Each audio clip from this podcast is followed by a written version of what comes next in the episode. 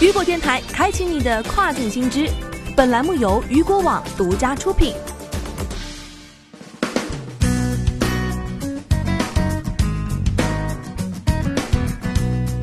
Hello，大家好，欢迎大家收听这个时段的跨境风云。那么接下来的时间将带您一起来了解一下，二零一九年二十一点二亿件跨境寄递业务支撑跨境网购零售额四千四百亿元。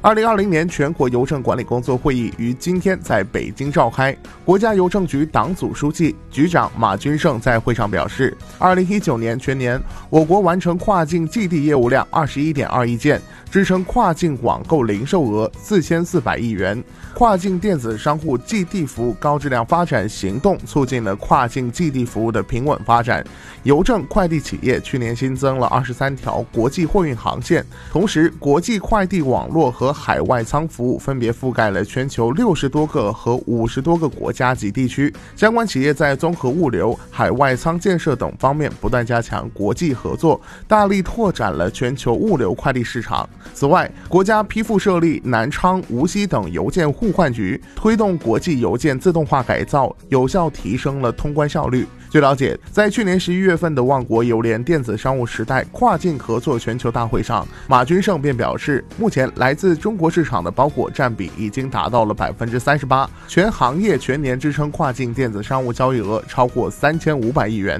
中国是全球跨境包裹寄递市场的重要参与者。